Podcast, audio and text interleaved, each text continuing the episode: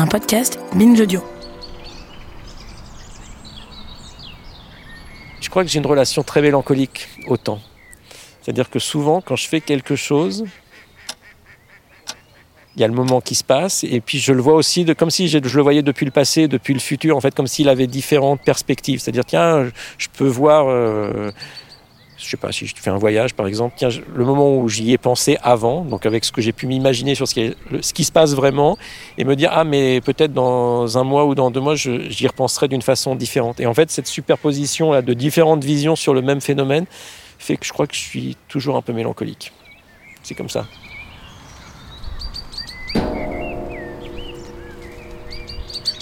On peut être dans un jardin à rien faire pendant des heures, mais il y a une feuille, il y a un oiseau, il y a un machin. En fait, il se passe plein de trucs et puis on peut rêver. Et puis on peut souffrir qu'on a dû euh, trop courir, on n'a pas fait attention aux gens qui étaient à côté, à des détails. Bon, je pense que c'est plutôt ça, c'est plutôt de ne pas se laisser entraîner par le rythme un peu euh, complètement euh, aliénant qu'on a dans, notre vie moderne où on court trop. Pour, c'est ça, sentir le temps passer. Vous faites quoi, vous, pour sentir le temps passer? Moi, j'aime chanter ou danser, frapper volontairement dans mes mains et mes pieds, comme pour imprimer en moi ces instants qui défilent et qui ne reviendront pas.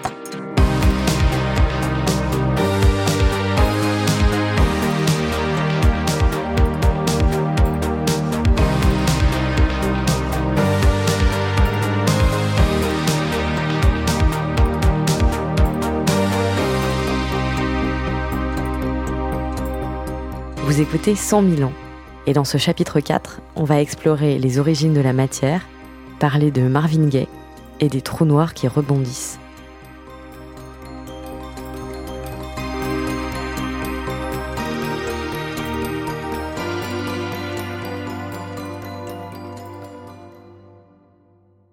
Alors le tempo, je pense que on peut le définir comme une vraie unité de mesure du temps euh, on va dire par exemple, euh, ce morceau est à 80 euh, BPM, on appelle ça BPM, donc c'est des battements par minute.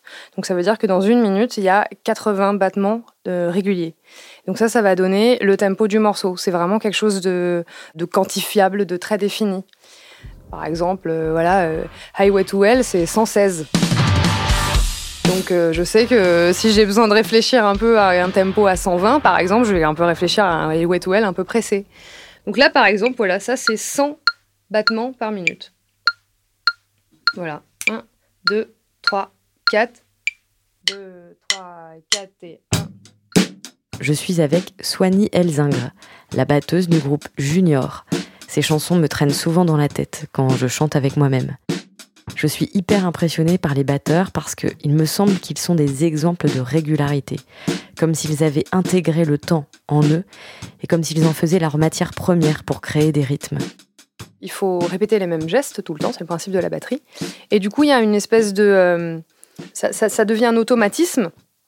Et donc, en fait, je pense qu'à un moment, le corps intègre euh, le geste et va le répéter. Et du coup, ça va faire que le rythme va être euh, régulier parce que c'est quelque chose voilà qu'on a travaillé, qu'on a intégré, et puis le, le corps il va pas faire d'un coup euh, un coup euh, beaucoup plus tôt, beaucoup plus tard quoi. C'est euh, mais je, crois que ça nécessite aussi beaucoup de travail quand même avant et beaucoup d'écoute de musique aussi.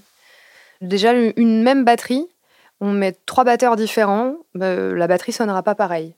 Donc un morceau sera jamais joué de la même manière. Et non, non, c'est là qu'on se rend compte que justement, on n'est pas des machines et que en fait, toute sa sensibilité, toute son humanité, toute sa musicalité, son intelligence. Enfin, c'est vraiment plein plein de choses qui rentrent en compte. Et ça va faire que bah, on va sonner euh, comme ci ou comme ça et pas comme euh, quelqu'un d'autre. Et c'est quoi votre rythme préféré? 4, 4, 4, 4. Je suis super nulle en beatbox. Mais euh, voilà, dès que j'entends ça, ça me fait bouger la tête. Il se passe quelque chose. Mais bon, après, voilà, il y a encore, il y a aussi euh, plein d'autres choses hein, qui me plaisent. Je pense à un morceau de Marvin Gaye qui s'appelle Let's Get It On. Alors pour moi, ça, c'est genre, c'est le morceau du sexe. Enfin, voilà. Et le, pattern de batterie, il est, euh, je sais pas, pour moi, c'est d'un sexuel, mais c'est incroyable, quoi. Alors que c'est vraiment, c'est euh, Et ça suit la basse, parce que je pense que la basse, ça fait Et donc il y a Marvin, let's get it on, comme ça. Et, et là, en fait, j'entends ça en une seconde, j'ai envie de me déshabiller, quoi. Enfin voilà, c'est pas possible. Et je me dis, c'est quand même la force de cet instrument, parce que c'est enfin, peut peut-être aussi tout, hein. c'est pas forcément que la batterie, mais je trouve que la batterie a quand même ce truc de parler à, euh, à quelque chose d'un peu animal, quoi, vraiment de euh, je bouge la tête, je danse, ou euh, enfin des espèces de trucs un peu primaires, j'ai faim, je veux me reproduire et danser, c'est assez bizarre. J'ai l'impression que les autres, les autres instruments, ça fait pas forcément ça. Pourquoi la batterie nous fait danser? Ou pas? Soigny Elzingre pense que ça s'explique par ce qu'on appelle le swing.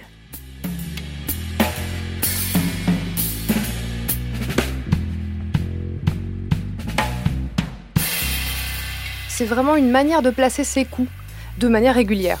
Comment on étire le silence? Où on le met? Parce que c'est aussi l'expression de la musique. Cette, euh, cette régularité qui va faire que les gens entrent dans un état de danse, de trance. Et c'est quoi la précision maximale où vous pouvez aller? Eh ben, En vrai, je ne sais pas jusqu'où ça va. Parce qu'il y a euh, triple croche, quadruple croche, mais il y a des divisions en 13, par exemple. Donc ça veut dire qu'en un temps, on peut mettre 13 coups. Il y a une, méthode euh, d'un batteur qui s'appelle Benny Greb, et euh, lui dit de, remplacer le, le, découpage de notes par des mots. Donc par exemple, pour 3, il parle de radio radio, radio, radio. Pour 5, c'est university. Donc university, university. Et le 7, c'est listen to the radio. Donc du coup, c'est vrai qu'en fait, d'un coup, quand on a listen to the radio, listen to the radio, radio, radio, university, en fait, c'est hyper facile. On a envie de faire mille milliards de choses. Et en fait, on se rend pas compte qu'on est en train de faire des, euh, du découpage en 3, en 5, en 7. En fait, ça, c'est noir. On peut faire croches.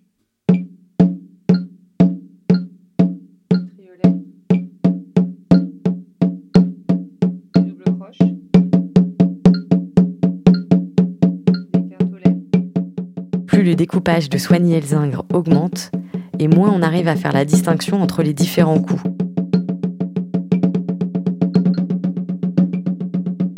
En l'écoutant, je me pose la question de la nature du temps. Est-ce que c'est l'addition de plusieurs instants qui viennent se superposer les uns aux autres? Est-ce qu'en théorie, on peut découper ce temps autant qu'on veut? Est-ce qu'il est indépendant de la matière Ou est-ce qu'il varie avec elle? J'ai posé la question un jour d'été dans le jardin du Luxembourg à l'astrophysicien Jean-Philippe Usan. Il étudie la cosmologie, c'est-à-dire la science de l'univers.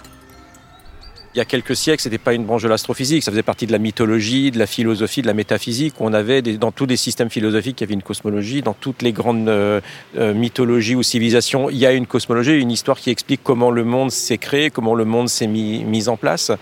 Et donc on voit qu'on est dans une discipline qui est à la frange avec euh, des questions métaphysiques et puis des questions strictement, euh, je veux dire, astrophysiques, techniques. Et donc c'est cet aller-retour qui est assez intéressant dans cette, euh, dans cette discipline. On a l'impression que le temps se déroule de façon continue, qu'il n'y a pas de trou dans le temps. Il y a des gens qui me disent, mais est-ce qu'on ne pourrait pas imaginer que le temps va que par étapes comme, Au lieu d'être tous les nombres, voilà, comme si on traçait un trait, qu'on ait juste des points? Est-ce que le temps pourrait être comme ça? Il y a des gens qui s'imaginent ça. Si vous faites une animation sur un ordinateur, vous n'avez pas un temps qui est continu, vous avez des pas de temps qui sont discrétisés. Pour parler d'un ensemble qui n'est pas continu, mais fragmenté en plusieurs parties ou en plusieurs points, en jargon scientifique, on dit que cet ensemble est discret et qu'il y a discrétisation. Le truc, c'est que la discrétisation est tellement fine que, avec vos sens, avec la façon dont vous êtes capable de mesurer, vous ne faites pas la différence entre un temps continu et un temps discret. Et aujourd'hui, on mesure le temps de façon très très fine et à ces échelles de finesse, on ne voit pas que le temps s'écoule de façon discrète. Mais peut-être que dans dix ans ou dans un siècle, on aura atteint des discrétisations telles que peut-être, à cause de la mécanique quantique ou autre chose, on verra que le temps était discret.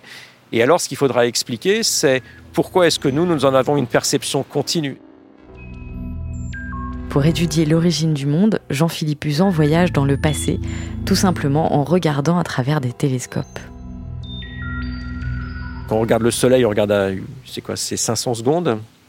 Donc on, regarde, on voit tous déjà l'univers tel qu'il était à 500 secondes. quand on parle à la personne qui est en face de nous aujourd'hui avec les gestes barrières, c'est un mètre. Donc ça, c'est quoi? C'est 3 nanosecondes. C'est tout petit. C'est pas quelque chose qu'on a l'habitude de se représenter, mais qui nous dit que même la personne qui est en face de vous, quand je lui parle, je suis dans son passé, et en même temps, elle est dans mon passé. Donc on n'observe que le passé. Et ce passé, euh, c'est vrai que, étant donné que la vitesse de la lumière est finie, plus on va être capable de voir des objets qui sont loin, plus le temps de parcours de la lumière va être long, donc plus on regarde des, phénomènes qui ont eu lieu il y a longtemps, donc des phénomènes qui ont émis cette lumière il y a longtemps. Donc ça, c'est une aubaine parce que ça nous permet d'avoir une idée de comment l'univers était dans le passé. C'est aussi un problème parce que va, pour savoir comment est l'univers, il va falloir un peu corriger de toute l'évolution de l'univers euh, pendant cette, euh, cette période-là. Si vous regardez une étoile, elle a une certaine luminosité. Vous la mettez euh, deux fois plus loin, elle va être quatre fois moins lumineuse, et ainsi de suite, et ainsi de suite. Donc les objets qui ne sont pas suffisamment lumineux, vous n'allez pas être capable de les voir. Et donc ces choses s'effacent parce qu'elles sont dans notre passé. En observant ainsi le passé de notre univers, les chercheurs du XXe siècle sont parvenus à une conclusion. Cet univers est en expansion. Il n'est pas stable, comme le pensait la génération précédente de physiciens, comme Newton, qui décrivait le ciel comme une grande horloge hyper fiable, mise en mouvement par une mystérieuse mécanique céleste.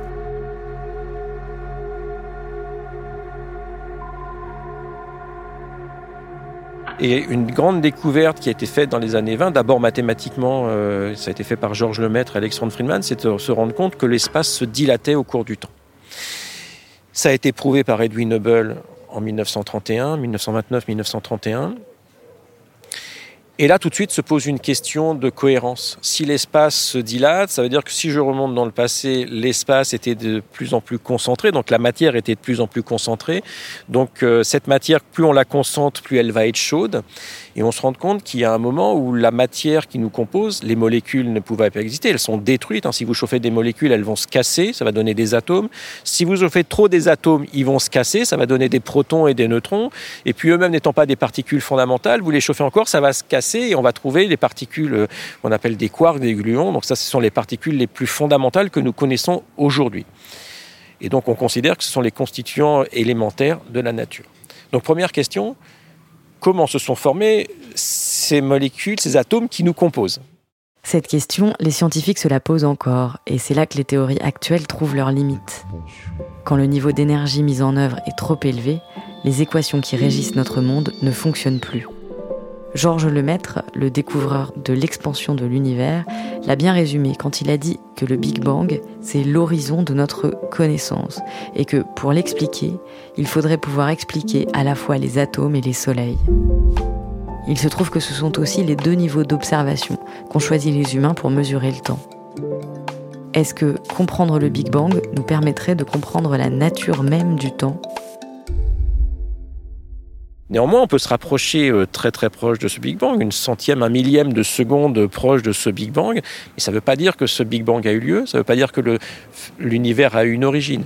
Ce que l'on constate, c'est qu'on va dire un centième de seconde après ce chose que je ne suis pas capable de décrire, il y a de la matière, il y a des particules élémentaires, et là je suis capable de décrire comment l'univers se refroidit, comment à partir de neutrons et de protons, quelques minutes après le, Big Bang, eh bien je vais avoir des, noyaux euh, atomiques légers qui vont se former, du deutérium, de l'hélium 4, et comment ensuite cette matière va se transformer, en particulier avec les étoiles, qui va former le carbone, l'oxygène. Vous voulez dire que la matière qui nous compose, les atomes de ma main ou de mon pied par exemple, euh, viennent des étoiles? Toute la matière qui nous compose, sauf l'hydrogène, dont une grande partie euh, était là euh, voilà, quelques secondes après le, Big Bang, mais le reste a été synthétisé dans des étoiles et après dans différents types de, de phénomènes astrophysiques. Et ce n'est pas un hasard si les découvertes liées à l'univers et à l'infiniment grand ont eu lieu en même temps que les expériences des chercheuses et chercheurs de la génération de Marie Curie sur l'extrêmement petit. Quand Marie Curie pensait que les radiations venaient de l'espace, en fait, elle n'avait pas complètement tort, car les principes de fonctionnement de la matière, qui sont découverts dans les tubes à essai, sont les mêmes au sein des étoiles comme le Soleil. Ce que la science a été capable d'expliquer, c'est d'une part avec la compréhension intime de la matière, de comprendre euh, les différents noyaux atomiques, comment ces noyaux atomiques pouvaient fusionner, se casser, s'ils étaient stables, s'ils étaient instables. une fois qu'on on, on connaît ces lois-là, eh bien on met ces lois on les met en application au sein des étoiles et on voit comment une étoile, en fonction de sa masse, en fonction de sa température, de si elle tourne, si elle, bon, de tous les critères qu'il peut y avoir, parce qu'il y a plein d'étoiles différentes, quels éléments elle va former, quelle va être la durée de vie de cette étoile, et si cette étoile explose, elle va rejeter dans l'espace eh bien, du carbone, de l'oxygène, de l'azote. Ce qui veut dire que notre Soleil n'est pas une première étoile, il y a eu une étoile avant notre Soleil qui a processé tout ça, cette étoile a fort probablement explosé sous une supernova, et puis il est resté des débris. Ces débris, sous l'effet de la gravitation, se sont recondensés, ça fait des petits cailloux, des machins, il y a des astéroïdes dans tous les coins, et puis la gravitation a, fait son, travail. Et vous allez avoir des objets euh, comme ce caillou qu'on appelle la Terre, là, qui éventuellement euh, va être suffisamment froid, va avoir tous les éléments qu'il faut pour pouvoir développer euh, une chimie intéressante et éventuellement avoir de la vie. Mais tout ça, c'est parce qu'il y a eu des étoiles avant. Et la seule chose qu'on est capable d'expliquer, c'est que ça fait sens que la vie apparaisse, on va dire, une dizaine de milliards d'années après le Big Bang. Éventuellement, ça aurait pu être un peu plus tôt, un peu plus tard. Peut-être que dans d'autres galaxies, il y a eu des processus où ça s'est passé un peu plus tôt. Mais on ne peut pas imaginer que la vie se soit développée, on va dire, 300 euh, 000 ans après le Big Bang. C'était trop chaud. Il n'y avait pas les briques élémentaires pour faire euh, de la chimie. Donc, euh, pas de la vie, au moins la vie sous la forme telle que nous, nous la connaissons. Est-ce qu'on peut dire qu'on est de la poussière d'étoiles. Cette phrase poussière d'étoiles a été utilisée par Hubert Reeves. C'était une de ses premières images pour faire comprendre que presque toute la matière qui nous compose a été forgée dans les étoiles. Et donc c'est parce que ces étoiles sont arrivées, alors on ne veut pas dire en fin de vie parce qu'elles n'étaient pas vivantes, mais en fin de cycle, donc elles se sont transformées en supernova. Ce sont ces cendres qui restent qui vont nous constituer, qui vont faire les planètes, qui vont faire les astéroïdes, qui vont faire euh, ensuite la matière organique euh, qui nous compose. Et donc oui, nous sommes vraiment de la poussière d'étoiles. C'est un fait scientifique. 1, 2, 1, 2, 1, 2. Oui. Je ne pensais pas qu'enquêter sur le temps allait me mener si loin. Euh, bonjour, monsieur Usan. Une question, une question, euh, je suis là, j'ai commandé un café. Que j'allais tout considérer autrement après avoir fait ce podcast. L'air que je respire, le banc sur lequel je suis assise, les arbres du jardin du Luxembourg. Je viens de comprendre que le terme poussière d'étoiles n'est pas une métaphore et je suis fascinée à l'idée que des chercheurs aient pu prouver ça. Que la combinaison de leur savoir sur l'infiniment grand et l'infiniment petit ait pu donner ce genre de conclusion solide. Alors, 1, 2, 3. Au moment où j'entends ces mots de Jean-Philippe Usan, j'ai un respect profond pour la science et l'humanité en général, d'avoir réussi à expliquer tout ça. Et je me demande où ça va nous mener.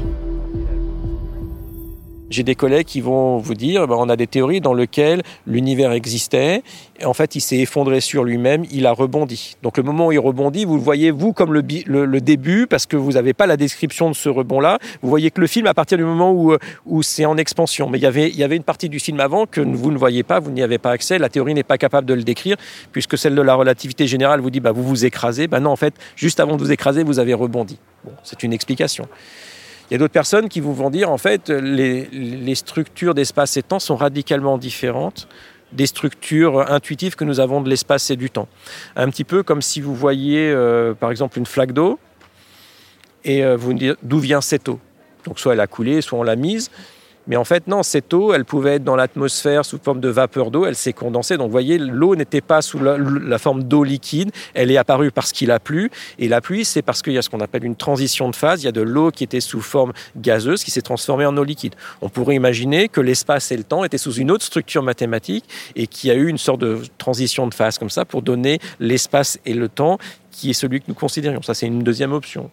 Il y a des gens qui vont dire que l'espace-temps est éternel, infini, en, expansion de tous les côtés. C'est ce qu'on appelle euh, les, modèles de, voilà, d'inflation éternelle, qu'éventuellement il existe une infinité d'univers et que euh, dans ces univers, il y a des bulles d'univers comme le nôtre qui sont générées euh, en permanence.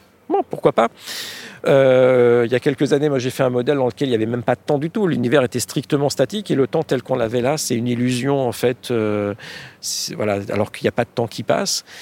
Tout ça, ce sont des théories ce sont des visions qui ne sont pas exclues aujourd'hui, mais qu'on ne peut pas prouver pour l'instant. Et donc ça fait partie de la recherche, puisque la recherche, c'est aussi de, c'est pas simplement de dire la façon dont le monde est, mais c'est aussi d'arriver à imaginer les façons dont le monde pourrait être et qui ne sont pas encore exclues par les observations et les expériences. Le Einstein du 21e siècle développera peut-être une de ces théories qui nous paraissent si farfelues aujourd'hui.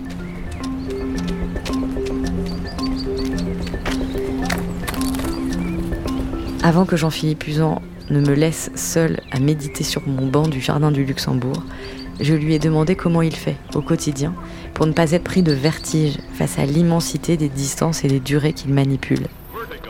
En ce moment, je travaille sur des histoires de trous noirs qui s'effondrent sur eux-mêmes et sur des choses quantiques qui se passent dans des trous noirs. Et en fait, j'aimerais bien savoir si euh, s'il y a des possibilités pour que des trous noirs quelque part rebondissent ou pas.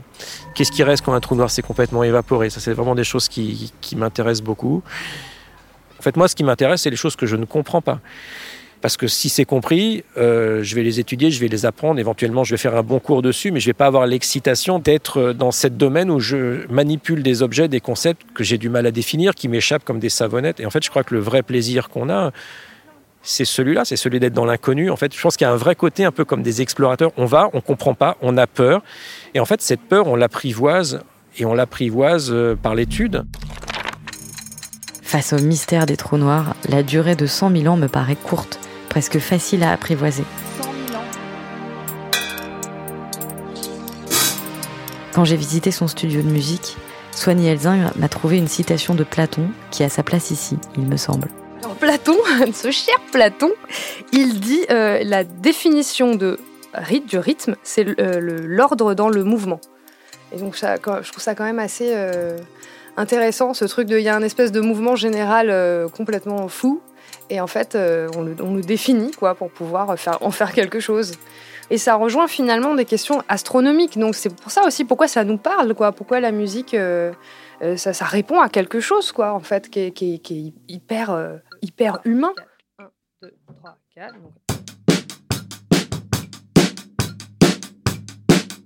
Je pourrais aussi faire ça. J'aime l'idée que dans un univers en expansion, les mêmes particules élémentaires s'assemblent et se réassemblent à l'infini et créent des rythmes. Comme un graffiti de Keith Haring, cet artiste des années 80, qui recouvrait les murs de personnages et d'animaux qui semblaient danser, à la fois chacun pour soi et tous ensemble. Les rythmes de l'univers sont à la fois super petits, comme les changements de niveau d'énergie autour des atomes de césium, mais aussi extrêmement grands, comme la trajectoire de la Terre autour du Soleil, et aussi extrêmement complexes, quand on pense au nombre de connexions entre atomes qu'il faut pour composer un seul être humain. En fait, nous sommes une réorganisation passagère d'atomes qui sont tous nés il y a plusieurs milliards d'années. Mais c'est incroyable Moi personnellement, ça me fait halluciner. Et nous ne sommes certainement pas la première réorganisation de ces atomes quand on connaît le nombre d'espèces qui ont existé sur Terre avant nous. C'est comme un livre dont euh, on aurait effacé des mots, arraché des pages à certains endroits. C'est que plein de petites choses mis bout à bout. C'est comme un océan, c'est que plein de gouttes. Très bien, on n'était pas là, mais il y a quand même une trace et c'est assez impressionnant de la voir.